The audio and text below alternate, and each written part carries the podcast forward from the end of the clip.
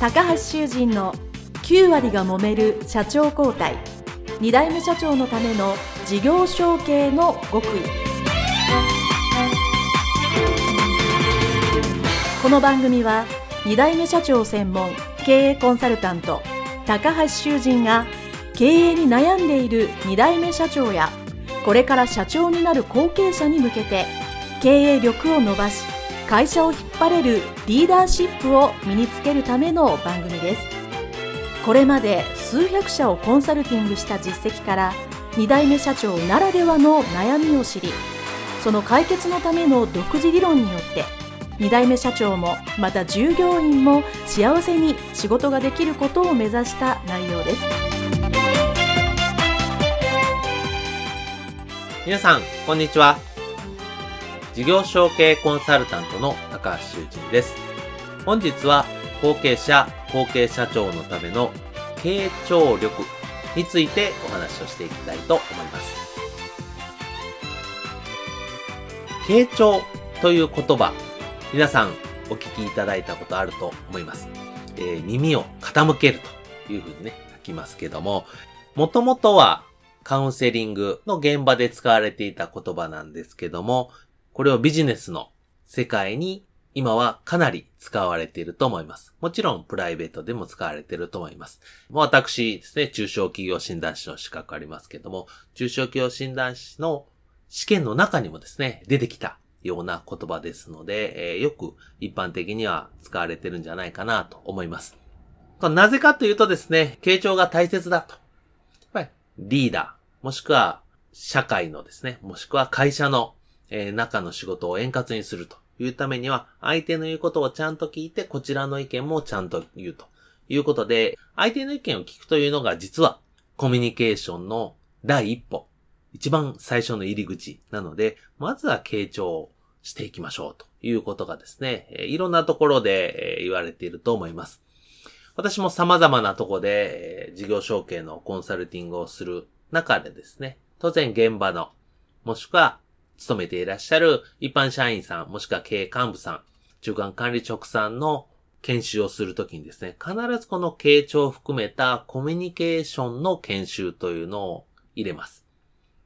なぜかというとですね、やはり今の、もしくはこれからの中小企業ってやっぱりチームワークで価値を生み出すというのが重要になってきます。やっぱり言われた通り、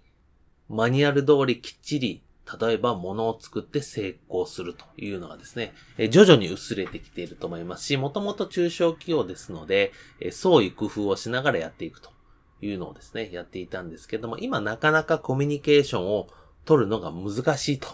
いう方も多いので、コミュニケーションの研修というのをやっていますけど、その中で、傾聴というのはまず一番最初にやることですね。相手の言うことを聞く、理解する、わかる。というのはですね、とても重要なことです。相手が何言ってるかわからない。ものすごくわかりやすい例で言うと、日本人同士なら日本語でもいいですけど、外国の方だったら、どんなにいい人でも、どんなにいいことを言ってても、言葉が違ったらですね、何言ってるかわからない。ですよね。いい人だなっていうことは分かってもですね、言葉がわからないと。いうのと一緒ですね。相手の言うことをちゃんとこっちがわかる、聞くっていうのはですね、え同じ日本人同士であってますね。とても重要なわけですね。なぜかというと、相手の言っていることをついつい間違って、自分なりの解釈で理解したり分かったりするとですね、そこですでに相手との祖語ができてしまうので、相手の言うことをちゃんと聞きましょうっていうのがですね、現代ではとても重要になっています。そもそもですね、ビジネスにおいてその傾聴が重要だ。後継者、後継社長はですね、リーダーになるわけです。そうすると経営幹部、中間管理職、一般社員も含めてですね、その人たちがリーダーになった自分にどういうふうな考えとか希望とか、もしくはその人たちが持っている心配とか不安とか、これを正しく知っておくことが重要です。なので、私はコンサルティングしてるので、このポッドキャストでもているんですけども、まず、後継者、後継社長がトップにですね、社長に就任したら、経営幹部さん、中間管理職が現場の人ですね、できる限り、最低1回は個別面談をしてくださいと。そしてどういうふうに自分が思っているかっていうのも含めて、相手がどういうふうに考えて、何を心配で、何を不安で、何を望んでいるかっていうのも含めて、必ず面談してくださいね、というのを言っています。そうすることによって、相手の部下の方がですね、社長は話を聞いてくれる。もしくは社長の話を言ってることはわかるという状況において持っていくことが重要なので、まずは傾聴力っていうのは重要ですね。なので面談するとき、私ってね、必ず相手にたくさん喋らせる。自分の言うことは最後でいいので、自分がこうしたいは最後でいいので、まず相手のことでしっかり聞く。ですね。しっかり質問してしっかり聞くというのをですね、すごく重要にしています。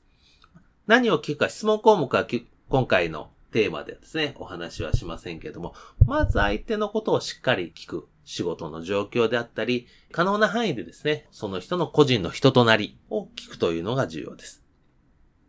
その時ですね、信頼関係を高めたいと思った時に、一つ、まあ、テクニックとして、その話を聞く場所と座り方ですね、え、お話をしていきたいと思います。まず、良くないのはですね、社長室があったら社長室ですね。もしくは会議室でですね、その呼ぶ部下の方をですね、呼び出して、正面に座られて1対1で、面と向かって前と前でね、正面に座って喋るというのはですね。これはやめた方がいいですね。あの、こう四角いテーブルに正面に座った時点ですでに対立構造だというのをですね、人間は無意識に感じてしまいますので、それはやめた方がいいです。理想はですね、社外で、できればカフェとかで、横並びで話すという、この状況が一番いいわけですね。横並びと。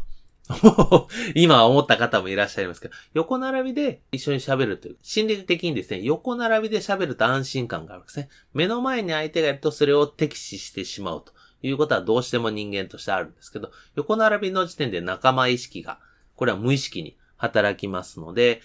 話しやすい。で、横並びなんだけど、まあ、視線を向けながら、斜めにですね、しながらお話しすると。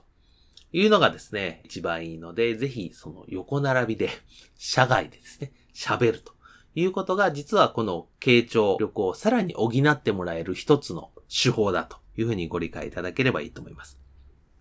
そしてですね、その傾聴で、ちゃんとまあ目を見て聞くとか、うなずくとか、で、まあそういうね、細かい基本的なところをするんですけども、相手の言うことをですね、全部聞いて全部自分が実行するっていうのは不可能なので、相手がこう言っている部下がこう言ってる、あ、こういう不安があるんだ、心配があるんだ、こういう望みがあるんだっていうのはですね、一旦は、なるほど、とか、そうなんだ、とか、そう思ってるんですね、っていうふうに共感する。っていうところがですね、実は傾聴力の相手に傾聴してもらってるなって分かるための一つのポイントなわけですよね。なので、単に自分がふんふんと心の中で聞くのはもちろん傾聴ですが、なるほどと、相手に分かってもらってるっていうのを理解させると。いうために共感するというのは重要なんですね。まあ、共感したからといってそれを全部やらなくてもいいですし、共感したからといってですね、全部自分もその感情に引っ張られることはないので、共感する。その話を聞いたその一瞬にですね、なるほど、そうですね、とか大変ですね、とか、わかります、みたいなですね。そういう共感はぜひ示していただくというのが大切だと思います。まあ、そしてですね、えー、なるべく、これは時間の許す限りでいいと思うんですけど、えー、時間が取れるんだったら、時間を取ってあげたらいいと思います。で、もし、さらに余裕があるんだったらですね、えー、30分を1回で話すより15分を2回で話す方がですね、相手との信頼関係は増えますし、いわゆる傾聴力も高まりますので、10分だとさすがに短いんでね、15分ぐらいの面談をですね、複数回やるというのがですね、傾聴力が相対的に高まると。まあ、これも手法なので、ぜひやっていただければ良いかと思います。はい。それでは今回は、後継者、後継社長のための傾聴力についてお話をさせていただきました。どうもありがとうございました。